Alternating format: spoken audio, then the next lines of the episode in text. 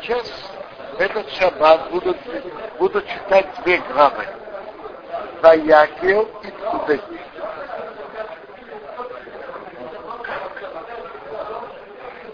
Вообще, очень, в большинстве лет Ваякел и Пкуда не вместе.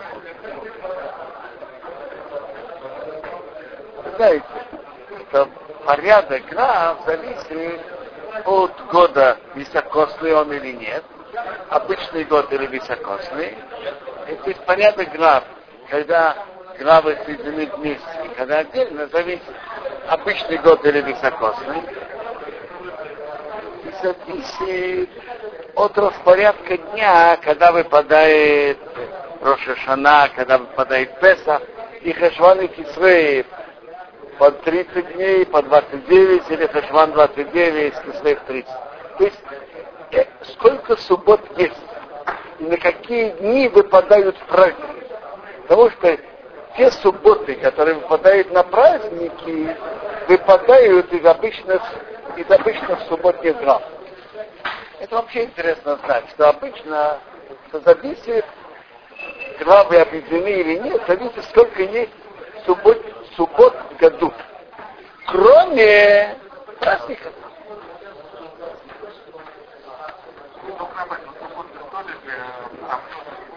Что? Каждую, каждую, что? Правильно, я говорю, когда это выпадает на праздники, то эти субботы выпадают от обычных глав. Назовите, сколько суббот. Теперь общее правило так, что суббота перед Песахом читают главу ЦАД в обычном году, в високосном году читают главу Бацора перед Песахом. Ну, у нас обычная глава, так и будут читать главу ЦАД перед Песахом. Так воякили в Кубе они вместе. Ваякил Тора рассказывает нам, Тора начинается с указания соблюдать субботу. То есть перед приказом о постройке мешкана Тора говорит нам о соблюдении субботы. Постройка мешкана очень важная заповедь, но соблюдение шаббата раньше. Это одна сторона вопроса. Соблюдение шаббата важнее. Надо строить мешкан, но не в шаббат. Второе, от того, что Тора поставила гробу о шаббате, после гробы по постройке мешкана, Талмуд учит оттуда, что шаббат, что, что работая в шаббат, считается тот тип работ, которые были сделаны при постройке мешка.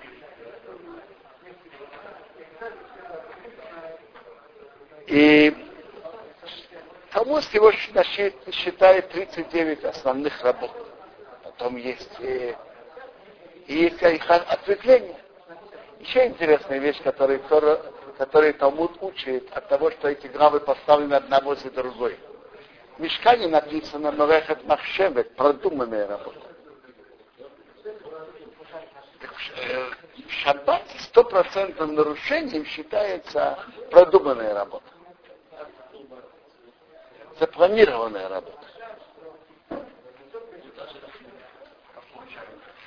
О, есть действия, которые не считаются стопроцентным нарушением субботы. То есть человек это не должен делать, но стопроцентным, стопроцентной работой это не считается. Но человек, э, вот это так и одно из случаев, которые учатся отсюда. Мрехат Махшевет продуманная работа. За исключением митасей. Знаешь, что такое митасей? Человек раскачивается, и может быть закрытыми глазами, и нажимает на выключатель.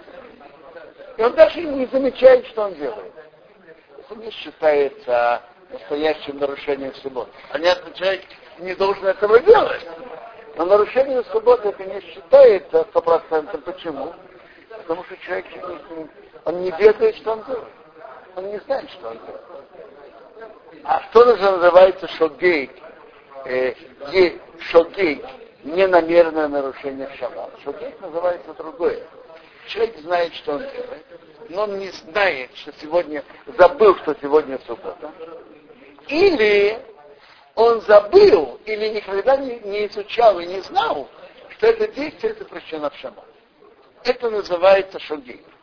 То есть так, в субботу есть три формы, три, три уровня. Есть мизит, сознательное нарушение, есть шогейк нечаянное, э, за, неча... за мизит, Тора же пишет, полагается карет, полагается, э, полагается смертная казнь от суда.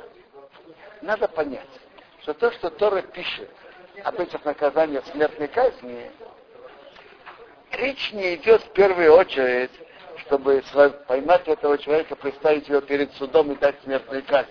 Это тоже делалось, когда был еврейский суд.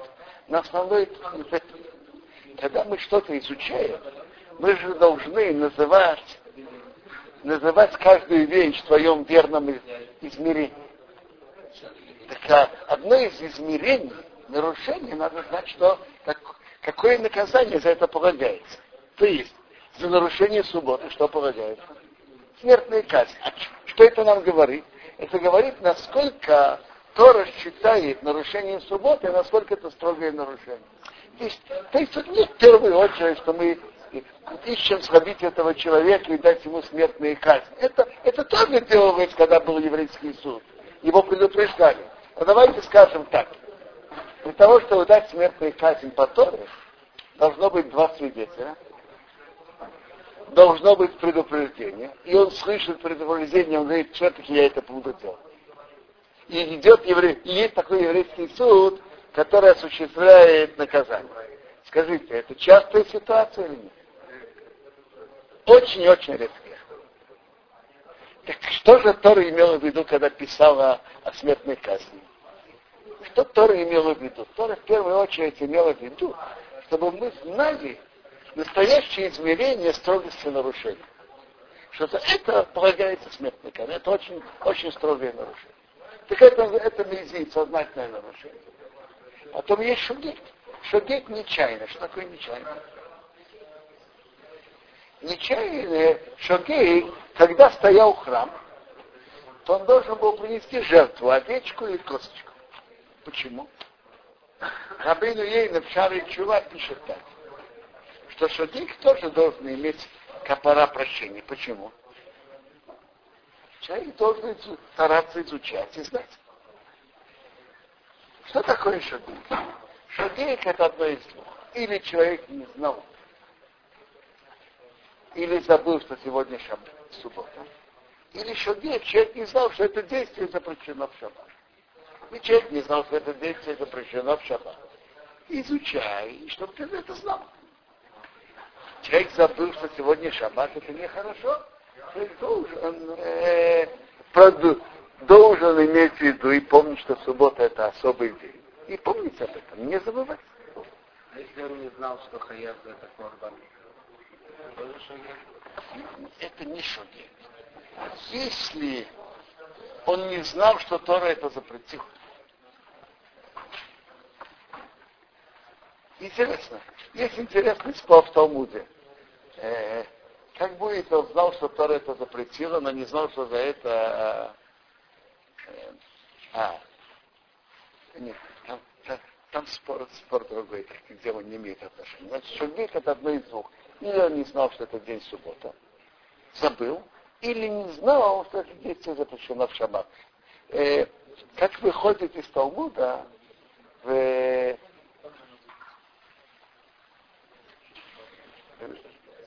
из седьмого перика выходит, что если человек вообще не знал о субботе, то когда будет построен, это тоже считается шаги, нечаянное нарушение. И когда будет построен храм, он должен будет вынести жертву, овечку или косточку. То есть получается, те евреи, которые в детстве вообще не знали о запрете субботы, И когда будет построен храм, это их нарушение называется, что нечаянное, когда будет построен храм, они должны будут принести жертву, овечку или козу. Это называется шогей. Метасей – это совсем другое. Метасей человек не знает, что он делает. Мы сказали, человек раскачивается и нажимает на выключатель. Это называется, что он метасейк, он, как бы сказать, занимается, он не, не, не знает, что он делает. Хотя он еще пример метасейк. Человек, человек проверил свои карманы, но, по-видимому, неаккуратно. И он вышел на э, улицу туда, так, куда нельзя выносить. Предположим, это было в Париже, что там нету ирова на сто процентов. И вдруг, вдруг он э, приходит домой, он смотрит в углу кармана, что-то было. Он проверил, некуда. Это тоже называется метасей. Почему? Он же не знал, что у него что-то лежит в кармане. То есть так, Талмуд говорит, что человек должен проверять карманы, так это он не сделал как надо. Но сам, само нарушение, относительно самого нарушения субботы, это называется митосек. Он не знал, что это. Тут интересно. Так, так интересно. Работа мешкана, работа в шаббат учится от работы в мешкане. И как в мешкане работы были запланированы и продуманы, также и стопроцентная работа в шаббат называется, что человек планирует, что он делает.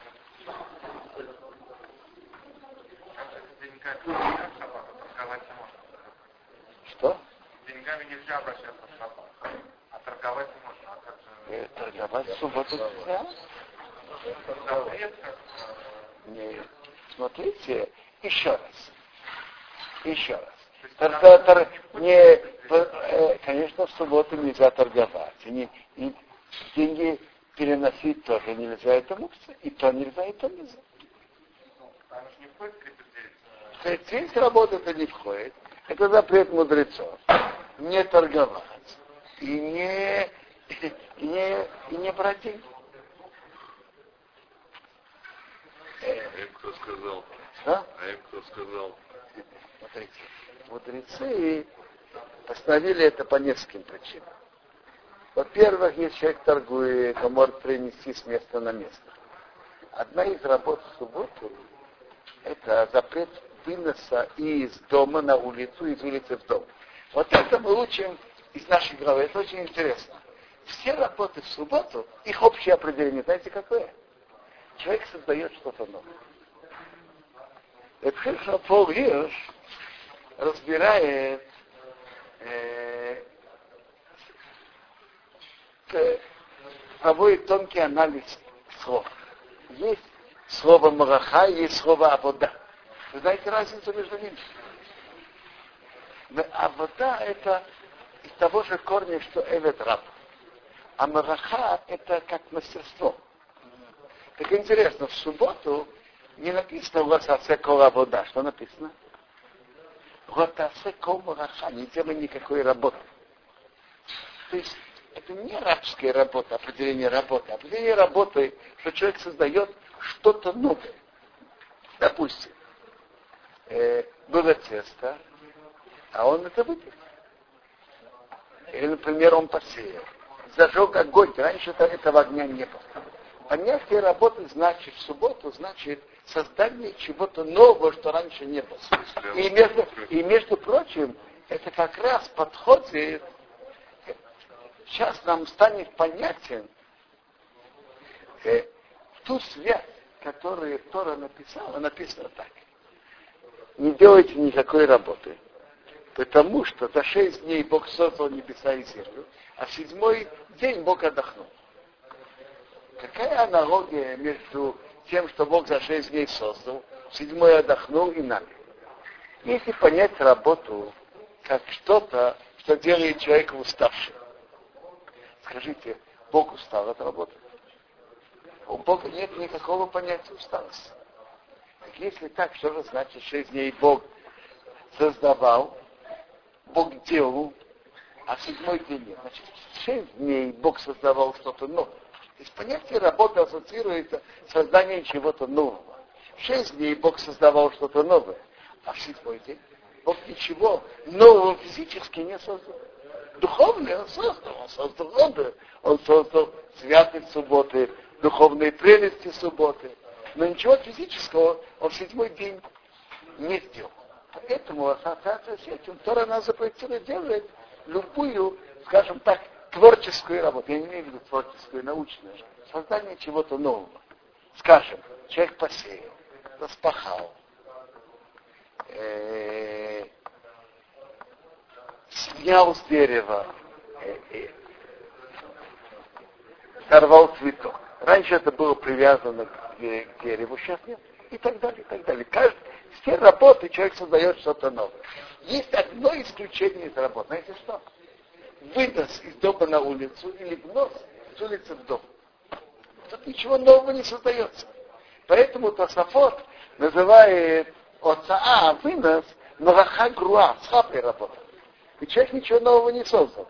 Тот же, я не знаю, тот же, та же буханка хлеба, или тот же предмет был в доме и на улице. Ничего нового в предмете нет. Талмуд учит эту работу вынос из нашей главы. Знаете, как из нашей главы? В нашей главе написано, написан приказ, чтобы евреи, сейчас приказ, э, позвание, чтобы все принесли пожертвование для мешкана. И евреи стали приносить. И довольно бы, и, и быстро принесли. За два дня принесли все, что надо. Затем идет указание. Моше приказал, провели голос в лагере, говоря, что мужчины и женщины не делали больше мараха для святого приношения. Не делали больше мараха. То, что не делали больше мараха, чтобы больше не приносили. И написано, народ перестал приносить. Значит, получается, принос Тора называет Малаха. Это перенос из одного владения, из частного в общее, или из общего в частное.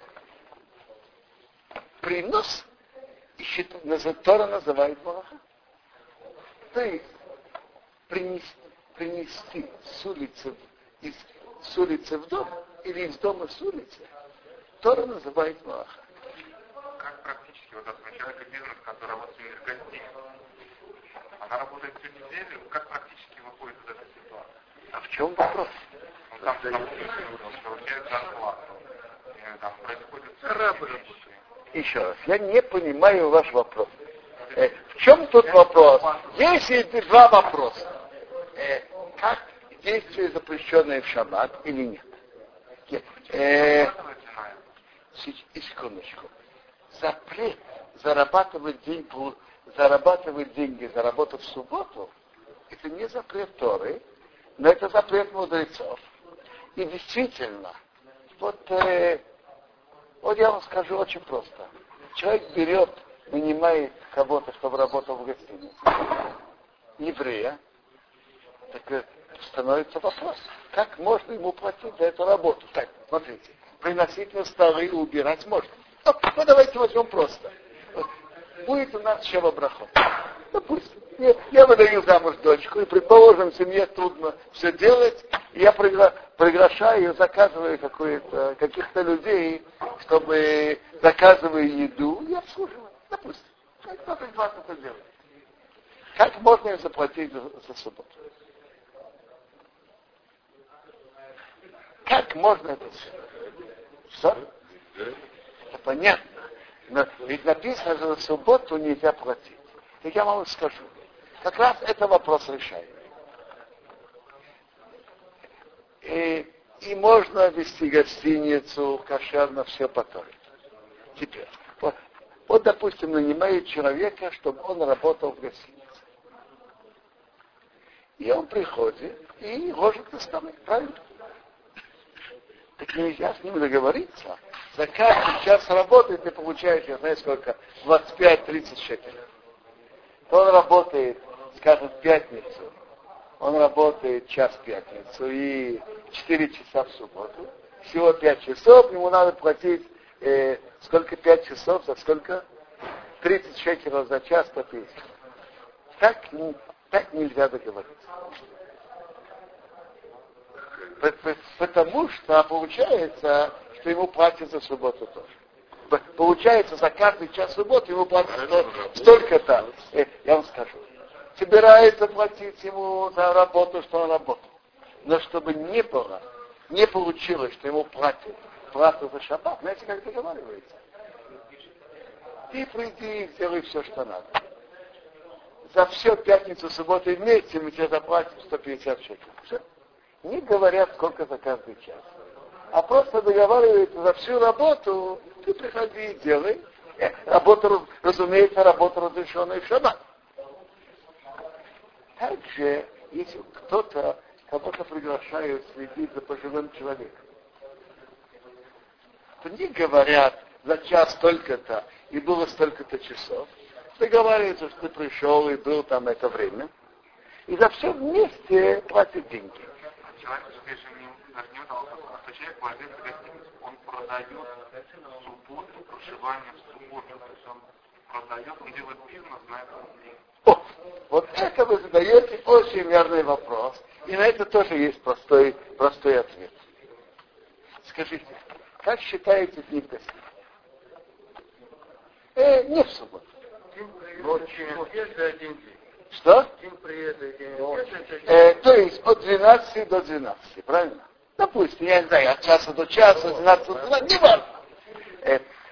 Значит так, когда человек платит от 12 часов в пятницу до 12 часов в субботу, он считает за весь день, неважно как и что. Так он, э, это, это называется в законе Беавра. Знаешь, такое Беавра? Прогоченный.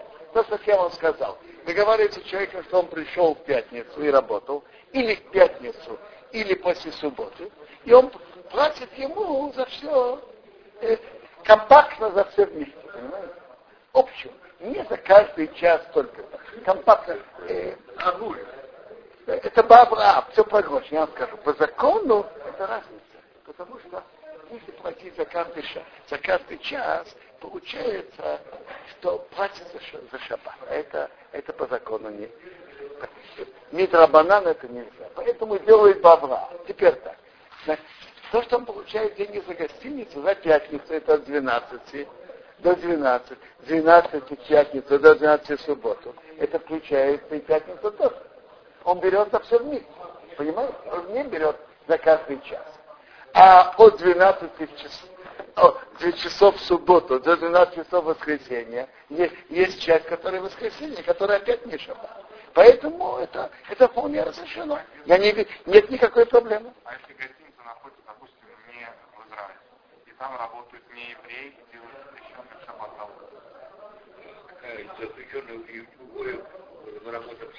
Я вам скажу, есть, я вам скажу, есть правила, есть действия, которые еврей может просить не еврея делать шаббат.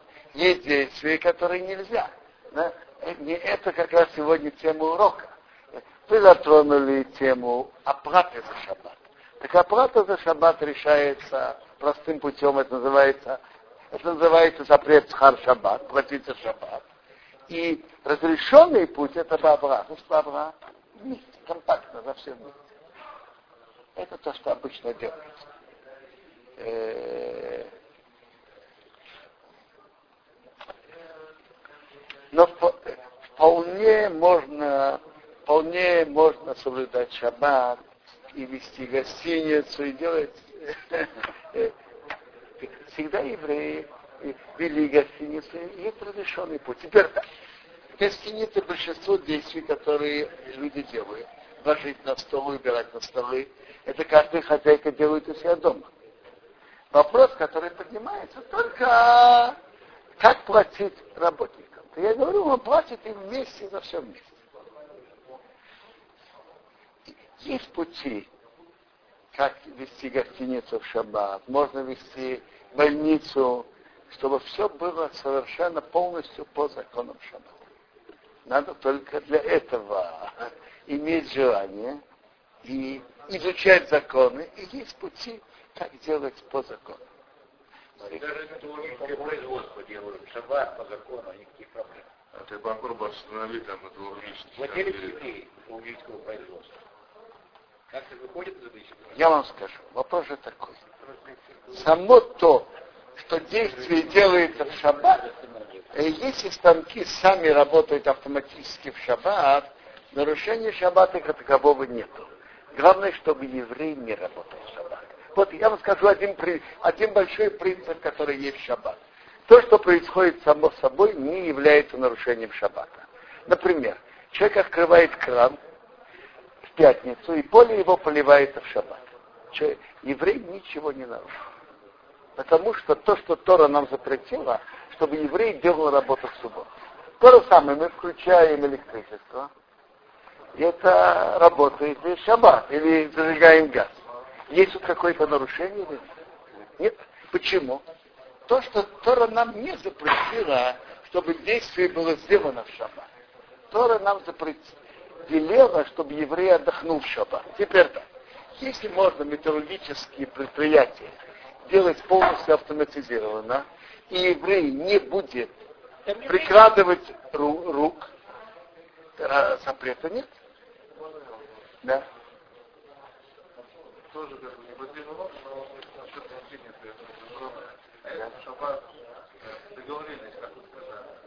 заранее до шаббата. 160 шекелей За все вместе. А человек явно, скажем, переработал, скажем, какая-то накладка была, и он напрягся за двоих. Как вы поняли? Я не вижу никакой, никакой, я не вижу никакой проблемы.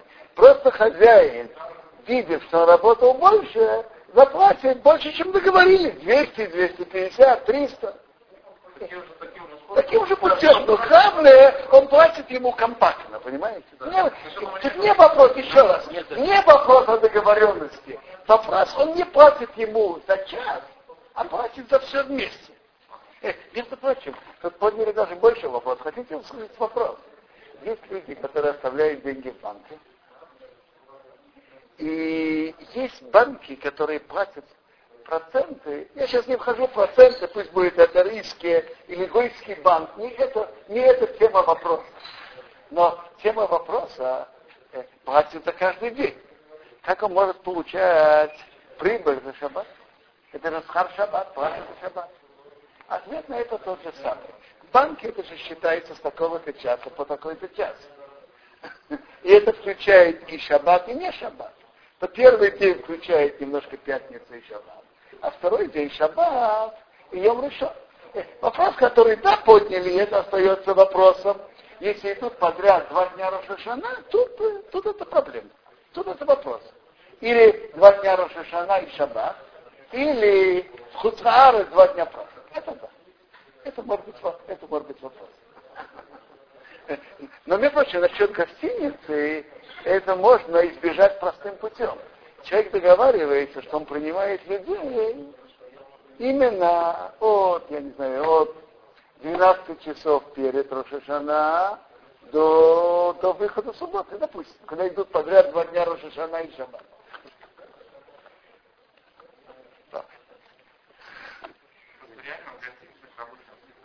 приезжают не только евреи, всегда бывает Кто-то приехал, у вас в середине там Рошашана, второй день уехал. А вы, вы спрашиваете, как решать это? Нет, этот вопрос, этот вопрос, это просто надо обсудить. Это проблема того человека, который уехал. Я, я вам скажу, я вам скажу. Проблемы решаемые. Я не говорю, что я знаю в этот, в этот же момент ответ на все вопросы. Но, но то это дана нам, чтобы жить с ней. И изучать, и находить пути разрешения. Э, вот, например, один, насчет использования нееврея, одно и один из известных законов, что просить нееврея для, для больного, даже не опасного больного, но лежачего больного, можно делать все работы, которые запрещены. Можно просить нееврея делать работу. Например, это, это, это известная вещь. Если больной, лежачий больной, можно просить нееврея делать для него работу. Есть, а есть такие, а есть ситуации, скажем, не для больного, что нельзя просить не еврея. Это тоже тема сама по себе. Что можно просить еврея шаб, делать шаббат, что нет? Можно делать запрещенное, просить еврея делать запрещенную работу для больного не еврея? Эпикур. Он также следует от Эпикура, как и Вообще, что Вы касается, задали, это можно вы задали, вы задали не- непростой вопрос.